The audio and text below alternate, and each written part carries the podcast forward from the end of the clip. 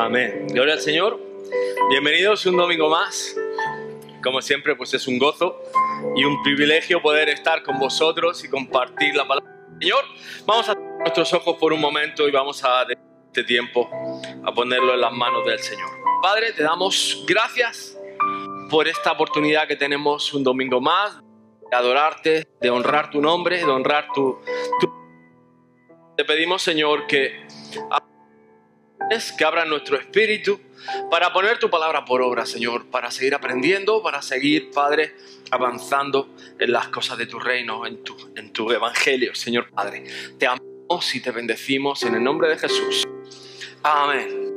Pues la verdad es que he sentido fuertemente en esta semana que teníamos que compartir. Eh, Hemos estado hablando acerca del legado espiritual como tenemos, que tenemos como eh, esa ADN, ese, ese nosotros, ¿no? Que el Señor nos ha dado primeramente por nuestros padres espirituales, por nuestros pastores. Tenemos la bendición de, de pertenecer a una casa espiritual donde hay palabra, hay profecía.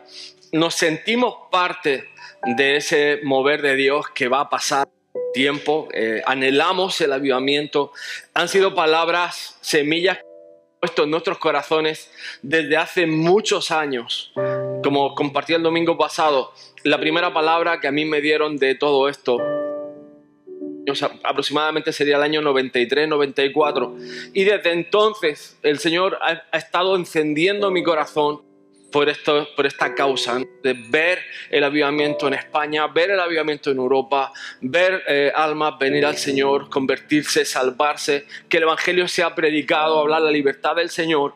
Y el Señor nos está llevando a, pasos y, a, desafíos nuevos, como puede ser el nuevo local, como pueden ser eh, tener, eh, pues eso, unas instalaciones mejores nuevos sueños, nuevos metas, nos está llevando de nuevo al campo misionero. Así que desde ya os digo que eh, sigáis orando eh, por mí y por, la iglesia, porque la iglesia en sí eh, somos todos pero si no lo sabes, pues en octubre estamos en Argelia otra vez, así que estaremos predicando la palabra del Señor y compartiendo el amor de Dios. Tenemos pendiente la, ida a Bosnia también por el tema de los orfanatos y, la escuela infantil. Y el Señor nos está, nos está mandando a las naciones ya, es decir, es algo que ahora voy yo, pero creerme que los siguientes viajes no iré, bueno, si voy, voy con vosotros, pero, pero es algo que el Señor está levantando y que está despertando ese sentir misionero. Amén. Y la verdad es que cuando identificamos, cuando, cuando entendemos nuestra identidad en el Señor, quién es nuestro Padre, que eh, todas estas cosas que hemos estado hablando domingo tras domingo, llegamos a la conclusión o llegamos al punto de que tenemos una herencia. En lo espiritual tenemos una herencia. Ahora, como decíamos el domingo pasado, para recibir una herencia alguien ha tenido que fallecer o alguien ha tenido que darla o cederla. Y en este caso, nosotros sabemos que nuestro Señor Jesús murió en la cruz del Calvario y resucitó al tercer día, con lo cual nosotros hemos sido hechos hijos por medio de ese sacrificio en la cruz, hemos sido aceptados, hemos heredado ya y eh, la pregunta que nos tendríamos que hacer es, Señor, ¿tengo ya mi heredad? Señor, estoy ya en mi herencia. Señor, estoy en la plenitud del llamado que tú has preparado para mí. Señor, ¿será que tus planes con mi vida ya, ya estoy o me falta por ver? Y yo que abuso un poco de, de que nos conocemos, creo que la iglesia no ha visto ni el 10% de lo que Dios tiene para cada uno de vosotros. No que, no que le damos el 10%, no. Dios no te ha dado ni el 10% de tu heredad todavía. Hay tanto, tanto, tanto por recibir, hay tanto por vivir, hay tanto por conquistar, hay tanto por, experimentar, hay tantas cosas que el Señor ha preparado para cada uno de vosotros. Que mira, hay cosas que te puedo compartir y créeme que hay otras cosas que no te puedo compartir. Pero si algo Dios nos ha dado ha sido un espíritu profético Igualmente te digo, sabemos que vienen cosas grandes. Lo que has vivido ha sido solo la preparatoria, el preludio, la avanzadilla. Has visto semillas, has visto brotes verdes, pero no has visto el árbol florecer, no has visto el fruto del árbol. Todavía no, no, no ha florecido, todavía no ha dado fruto en plenitud. Y eso es algo que tienes que entender, que en la madurez cristiana, cuando llegamos a ser cristianos maduros, y me da igual, escúchame bien esto que te voy a decir, me da igual la edad que tengas. Porque los jóvenes me dirán, pastores que soy joven, y los, y los mayores me dirán, pastores que soy mayor. Pero te digo, me da igual la edad que tengas, porque esto no ha cambiado y no va a cambiar. Es decir, hay una realidad en el Evangelio que es que uno viene a madurez hasta que el Señor venga, hasta que el Señor te llame. Y, hasta ese mismo día uno puede estar dando fruto.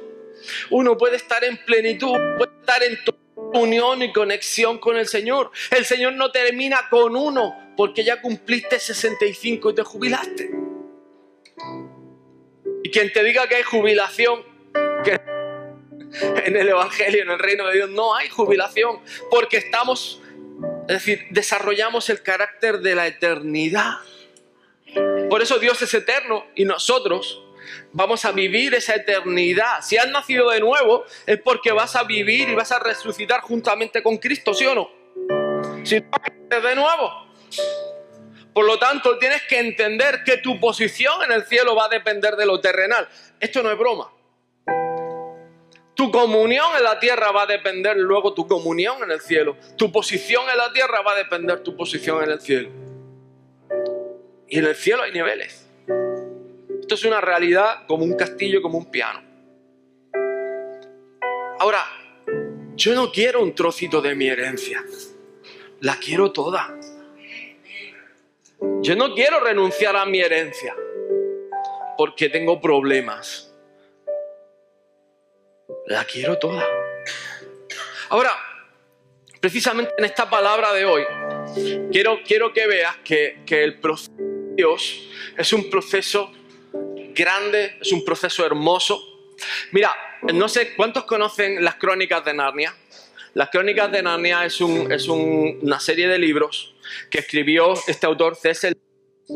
C.S. Lewis pasó de ser ateo, ateo aférrimo, a ser cristiano nacido de nuevo y empezó a escribir de la simbología del nuevo nacimiento, la eternidad.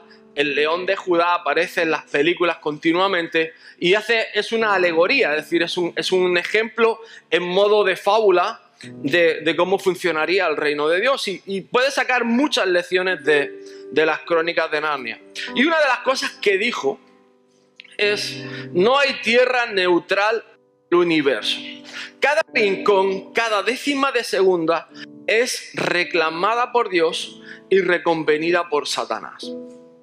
Y tiene razón. Es decir, cada segundo de tu vida, cada centímetro de tierra, cada posesión que Dios te ha dado o que te ha permitido tener, viene de Dios, es indudable.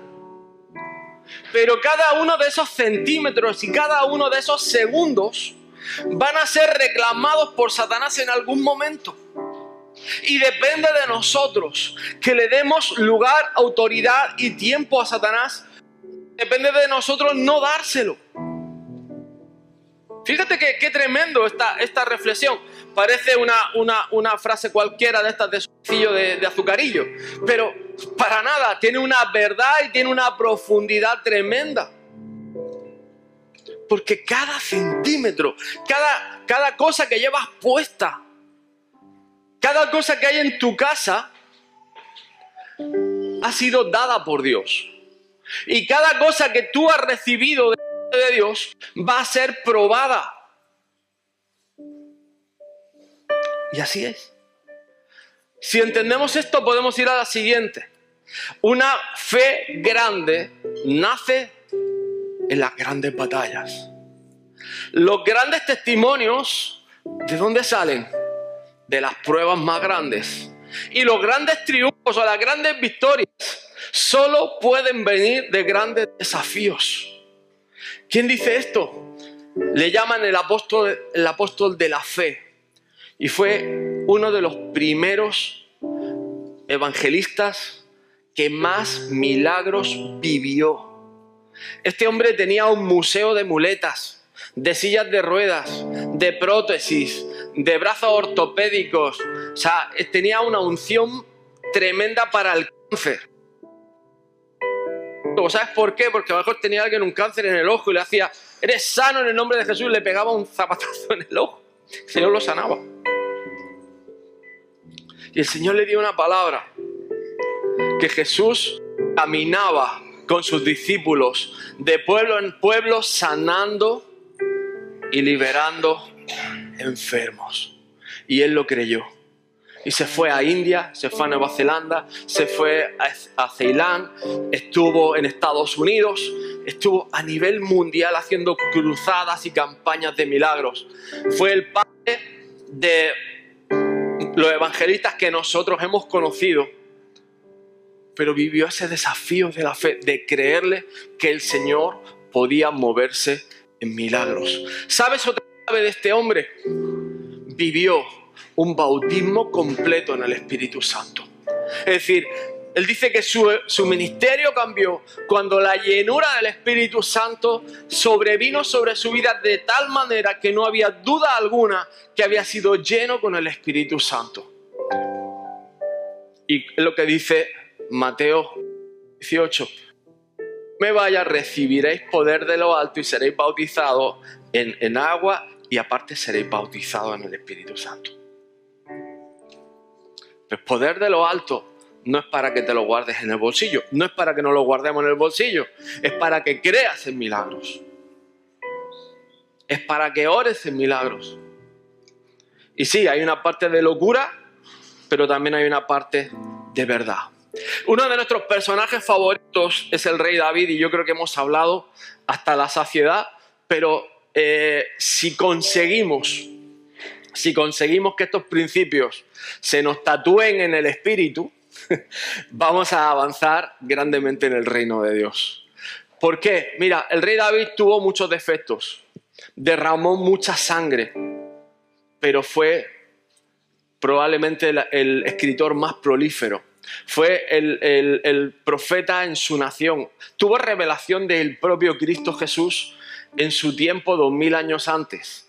Él vivió eh, los rompimientos y la plenitud de, de vencer los él fue un hombre de fe, él fue un guerrero, él tuvo que, que ser, vivir la santificación por la vía dolorosa. Es decir, David tiene tantas, tantas, tantas lecciones y es el rey por antonomasia, precisamente por todo este tipo de cosas.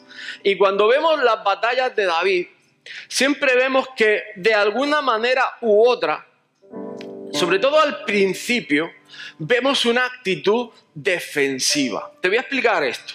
Cuando hablamos de una actitud defensiva, normalmente ¿qué nos ocurre? ¿Qué nos sucede? Me pongo enfermo y entonces cuando estoy enfermo oro por sanidad.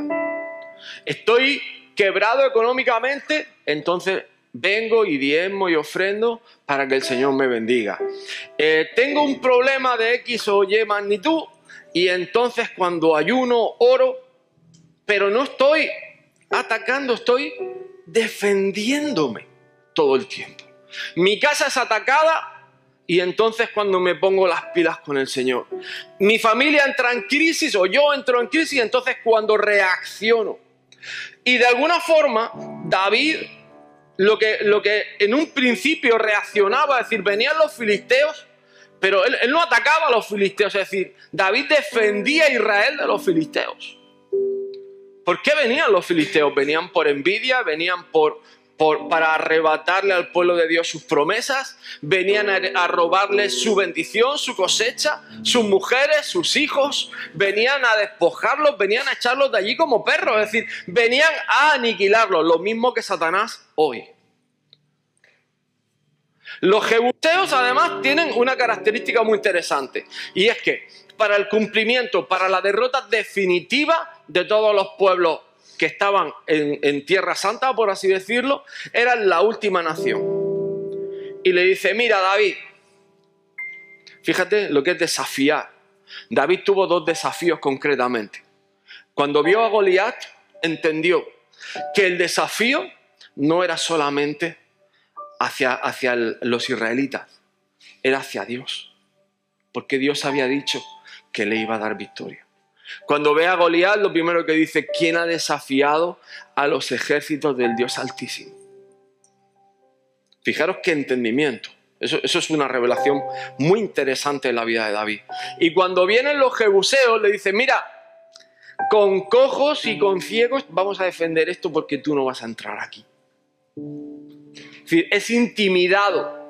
No solo es intimidado, sino que encima, eh, como se dice ahora, le vacilan, ¿no?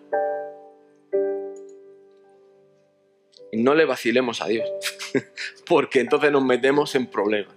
Pero fíjate, David sabiamente como dice este versículo, entonces consultó David a Jehová diciendo, iré contra los filisteos, los entregarás en mi mano. Y fijaros que son dos oraciones que hemos hablado mucho, pero que son fundamentales y no me voy a cansar de repetirlas.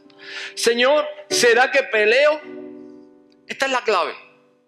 Ahora vamos a ver cómo cambiar de defensa a ataque. Pero esta es la clave. Señor, ¿será que peleo? Porque el Señor te puede decir, sí, pelea. Pero la segunda pregunta es casi más importante que la primera. ¿Me vas a dar la victoria? Y cuando Dios le contesta, le dice, ve, porque ciertamente entregaré a los filisteos en tu mano. Y vino David a Baal Peracín y allí los venció y dijo, quebrantó Jehová a mis enemigos delante de mí como corriente impetuosa. Y esto es tremendo. Es decir, David no lo derrotó porque era un mejor guerrero, ni porque eran más, ni porque eran los más fuertes. Fue el mover de Dios, fue la unción de Dios, fue el poder de Dios que como una corriente, como un estruendo, y creo que hace un par de semanas os enseñé el valle de Baal que precisamente hace como un recoveco y se puede ver cómo esa corriente impetuosa arrasó a los filisteos. Y es tremendo porque Dios le dio la estrategia. Ahora, estos dos señores de aquí fueron la cabeza de la defensa de Inglaterra en la Segunda Guerra Mundial. Los dos eran cristianos creyentes. Los dos tuvieron las narices de derrotar a Hitler juntamente con Rusia, juntamente ya con otras, pero ellos los primeros en pelear en contra de Hitler. Winston Churchill y Lord Mountbatten, que era el, almirante mayor del ejército de la Marina Británica. Y, y, una de las conversaciones que tienen Winston Churchill hacia Lord Mountbatten le dice, bajo tu mando nunca debes de pensar de manera defensiva. Y yo te digo que cuando leía esto me paraba a pensar y, lo que hablábamos hace dos minutos, es decir, ¿cuándo oro por sanidad? Cuando estoy enfermo. ¿Cuándo oro por bendición económica? Cuando, por mucho que busque, ni aunque me dé la vuelta, no, no cae ni un céntimo. ¿Cuándo oro por milagros? ¿Cuándo oro, por restauración? Cuando ya se han ido. Cuando ya están revolcándose en el mundo. ¿Cuándo oro por, por bendición? ¿Cuándo oro por las cosas? O sea, hazte esta pregunta. Hagámonos la pregunta. Esto, somos una iglesia, somos un cuerpo. Hagámonos la pregunta. ¿Cuándo oro por estas cosas? Cuando estoy de barro hasta aquí. Quiere decir, estamos orando con una mentalidad defensiva, pero no somos conscientes de la realidad de la herencia que tenemos en Cristo Jesús. Ese es el punto. No somos conscientes de lo que Dios nos ha dado, de las herramientas que Dios nos ha dado. No somos conscientes de la posesión que Dios nos ha dado. Y como decíamos al principio, cada cosa que Dios te da va a ser probada por Satanás. Ahora, cuando David dejó y vamos a 2 Samuel 8. Dice, después de esto aconteció que David derrotó a los filisteos y los sometió, y tomó David a Metecama de mano de los filisteos. Mira, Metecama tiene un significado espiritual tremendo y creo de parte de Dios que todos necesitamos experimentar este Metecama en nuestras vidas. Significa que llega un momento en el que tú tienes que conquistar esa fortaleza, esa cosa, circunstancia, situación, problema, ya como quieras. Pero es el punto de inflexión. A partir de ese momento que tú vives esa victoria en tu vida, los demás enemigos caen como el dominó. Y si sigues leyendo, Dice, y derrotó también a los de Moab, y derrotó también a los de Rehob, al rey de Soba, y después a los asirios. Y llegó hasta Damasco, y, David fue, fue, la cascada de la conquista de David. Pero empezó en Metegama. Empezó cambiando la estrategia. Toda su vida David había estado primero con Goliat, luego con, los cananeos, con los jebuseos, luego con los filisteos, pero siempre en una actitud defensiva hasta que llega Metecama. Y pasamos de una actitud defensiva a reclamar la herencia que Dios le había dado a David a través de Abraham, Isaac y Jacob. La tierra prometida no es el Israel de hoy llegaba a Siria, llegaba al Éufrates, llegaba al mar de Egipto. Era un terreno cinco veces más grande de la actualidad. Escúchame bien. Solo se vio completo hasta que David conquista ese Metegama. Ese fue el punto de inflexión. Y te digo, mi hermano y mi hermana, que en cada una de nuestras vidas tienes un punto de inflexión. Tienes algo que estás peleando, que te está derrotando, que estás a la defensiva, que estás batallando y no sabes cómo resolverlo. Pero hasta que Dios te dé la victoria en ese metegama, lo demás luego va a ser un dominó de victoria en victoria, en victoria, en victoria, en victoria en el nombre del Señor. Y vas a verlo. Vas a verlo. Verlo en el nombre de Jesús. Pero necesitas vencer ese metegama. Mira, ese de la foto se llama David Wilkerson. David Wilkerson fue el famoso que escribió Corre Nicky Corre, La Cruz y el Puñal. Él en los años 60, en los años de las pandillas en Nueva York, en Brooklyn, en Chicago, fue un evangelista de los pandilleros. Y fue el famoso que le dijo a, Nicky Cruz, que era uno de los más, eh, de los más peligrosos, que aunque lo cortara con su navaja, cada trocito de su cuerpo le diría que Jesús lo amaba.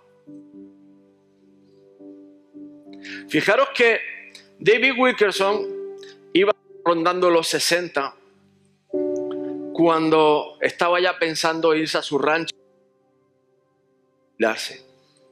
Y dice que iba de camino cuando el Espíritu de Dios le habla. Le dice, si vuelvo a Nueva York, te voy a dar un lugar que te robe el aliento. Y ese lugar va a ser un lugar para mi gloria.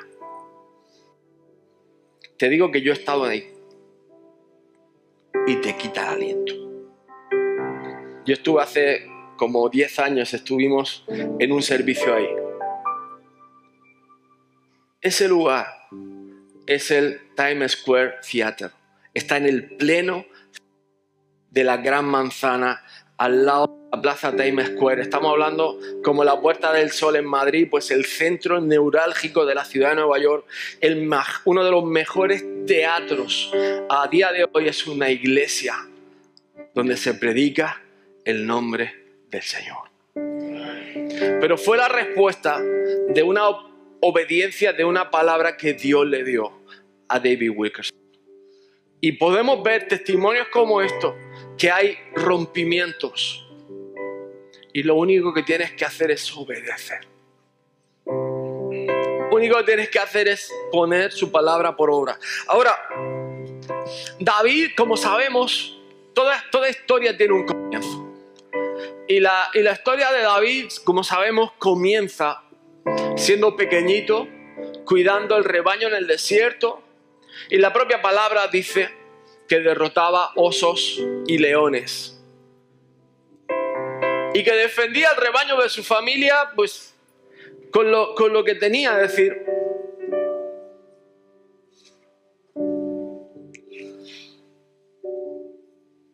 Pero precisamente eso le había dado ese carácter. En esa soledad, me encanta lo que dice, dice, fuese león, fuese oso, tu siervo lo mataba, y este filisteo incircunciso será como uno de ellos, porque ha provocado al ejército del Dios viviente. Alguien que no ha peleado las peleas, alguien que no tiene intimidad con Dios no puede decir esa frase. Alguien que no ha descubierto a Dios en el desierto no puede levantarse y decir esa frase. Ahora,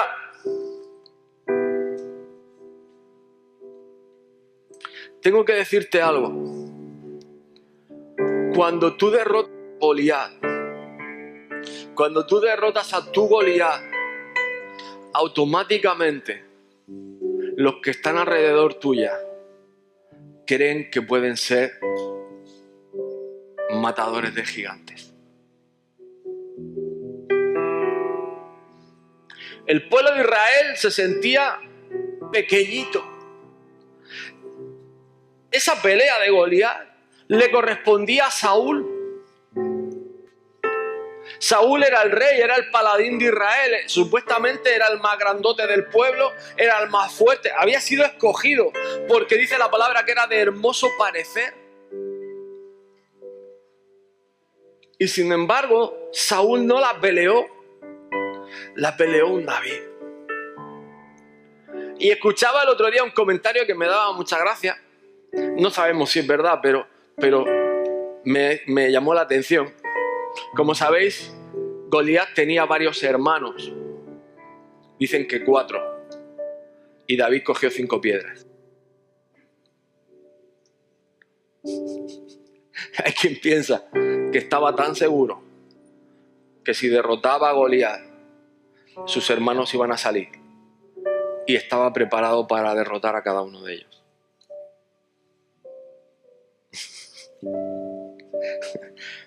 No, lo dice la palabra, quiero dejar eso claro. Pero me parece, conociendo a David, que por ahí podían ir los tiros. En el momento que David derrotó a Goliat, el pueblo de Israel se levantó como nunca antes. Y fue en ese momento donde el pueblo de Israel entendió que podía matar gigantes. Interesante. Ahora, empieza con el león. Y mira, el león, yo creo que es algo que Dios nos ha estado hablando últimamente de una manera tremenda. El león tiene un apetito voraz, siempre tiene hambre. Y lo peor es que es perezoso porque las que cazan son las leonas. Y el oso y de lo mismo. El oso duerme mitad del año, se la pasa durmiendo. Y sabes que te digo que para derrotar gigantes el entrenamiento está ahí. La iglesia tiene que despertar. Tú tienes que despertar. Tienes que levantarte y tienes que tomártelo en serio. Hay Goliat que estás peleando, pero cuando derrotas al Goliat, de pronto tu entorno cambia y cambia un entorno de fe porque la fe se activa cuando se derrotan los gigantes. ¿Sabes cuál es el problema? La falta de determinación, la falta de entendimiento y la falta de saber cuál es tu herencia. Porque David sabía que el que habían ofendido no era él, no era Saúl, era el Dios altísimo. Y él solamente se levanta por el Dios altísimo y le dice, este blasfemo ha faltado a mi Dios. y a mi Dios nadie lo avergüenza. ¿Qué pasó con los jebuseos? Pasó exactamente lo mismo. Estos jebuseos lo que están diciendo es que el pueblo de Israel no puede con cojos y ciegos. Y ya saben lo que pasó. Si Dios está contigo, ¿quién contra ti? Si Dios está contigo. Es así. Somos mayoría. Porque el Espíritu de Dios está contigo, está peleando a tu favor. Ha sido estas semanas que hemos estado hablando de esto precisamente. Ahora, es lo que, el Señor quiere que tomemos autoridad sobre nuestra debilidad. Y muchas veces, yo esto lo he predicado hasta la, hasta la extenuación. Muchas veces nos hemos sentado a tomarnos un café con el gigante. Hola, ¿cómo estás? Ah, yo muy bien. ¿Quieres un cafelito? Ah, sí, venga, charlemos. Es que eres un poco feo. Sí, sí, pero tú ya me tienes cariño. Y parece que nos gusta el gigante.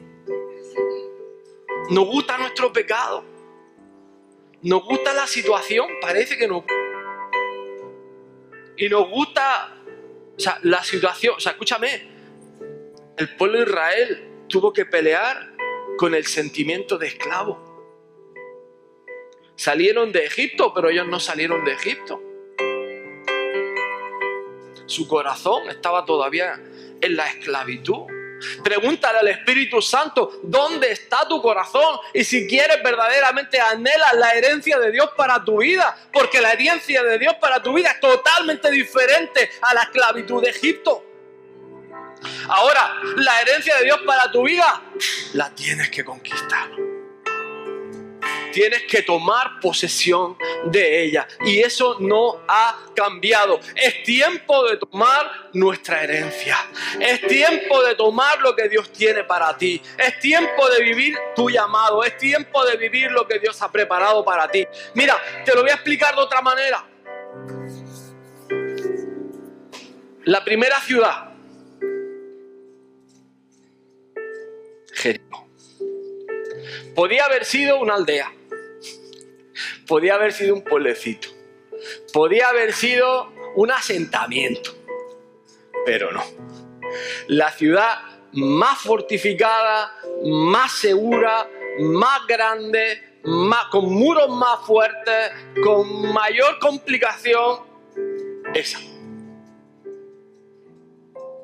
La primera. Y Dios dice, además, esto es un principio, escuchadme bien, que va a revolucionar tu vida. Y no te pido dinero, te lo enseño para que vivas la bendición de Dios real. Se llama el principio de las primicias. ¿Sabes lo que dijo Dios con Jericó? Todo el botín de Jericó es mío.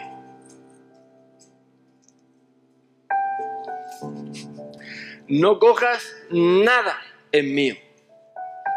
Del resto de ciudades que yo te voy a dar, lo que quieras. Jericó es mío. ¿Por qué? Porque es la primera.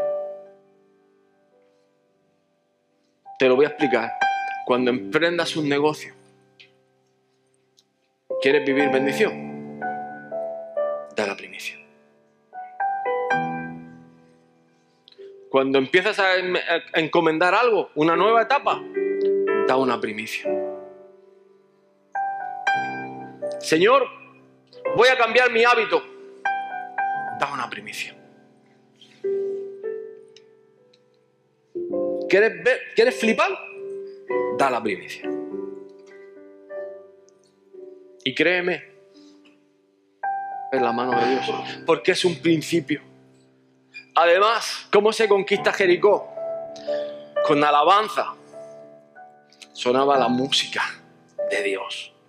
Se, se conquista con fe, porque no hay otra manera. Se conquista con obediencia.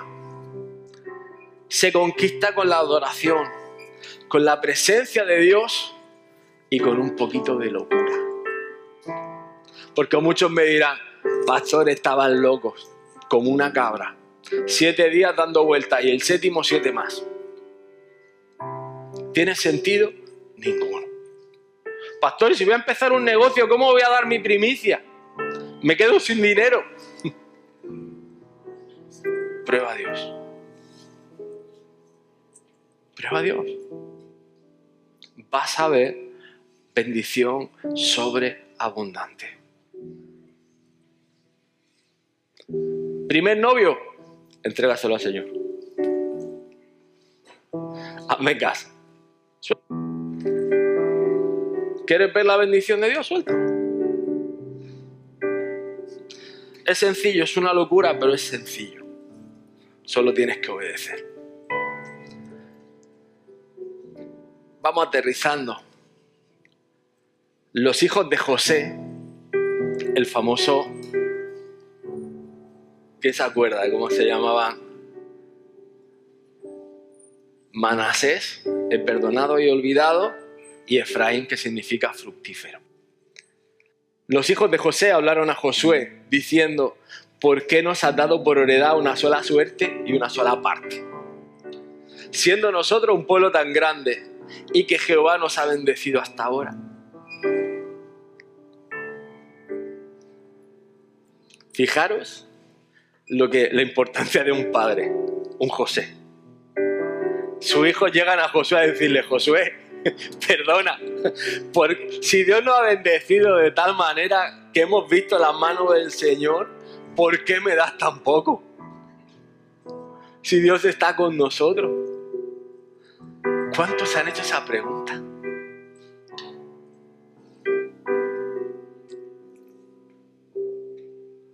Ahora, no te olvides del ADN de esos hijos. He perdonado, he olvidado y soy fructífero. ¿Por qué no me das, Señor? Si soy tu hijo, tú estás conmigo. Es lícito pedir. Es lícito pedir. Escúchame bien. Es lícito pedir que el Señor te bendiga.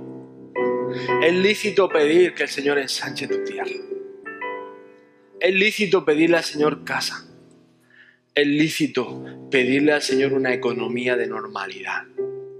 Es lícito pedirle al Señor, ahora mira tu corazón. Porque antes de todo esto hay un proceso. Nuestro corazón esté alineado a la perfecta voluntad de Dios. Es lícito pedir. Escúchame. Es lícito pedir. Muchas veces no pedimos porque tenemos temor o tenemos miedo. Y Satanás ha hecho algo tremendo y es que nos ha entrenado para vivir a la defensiva. Y es tiempo. Es hora de que los hijos de Dios tomen su heredad. Es el tiempo y es la hora. El pastor Jan nos decía, va a haber rompimiento en lo económico, en, lo laboral, va a haber un rompimiento en la salud, vamos a ver un rompimiento, vamos a ver una nueva temporada. Si no entendemos esto, no va a haber ningún rompimiento. ¿Entiendes esto? Si no, te puedes quedar al segundo culto que lo vuelvo a explicar. Pero pidámosle al Señor, Señor, háblame. Número uno, ¿qué gigante tengo que pelear? Vamos a por él. Escúchame, con determinación voy a por él en el nombre del Señor. Sin dudas, voy a por él. Número dos, siempre hay un, ese punto, ese metegama, que hace que luego lo demás venga como el dominó. Señor, ¿cuál es mi metegama? Quiero mi victoria. Amén. Ponte de pie, vamos a orar.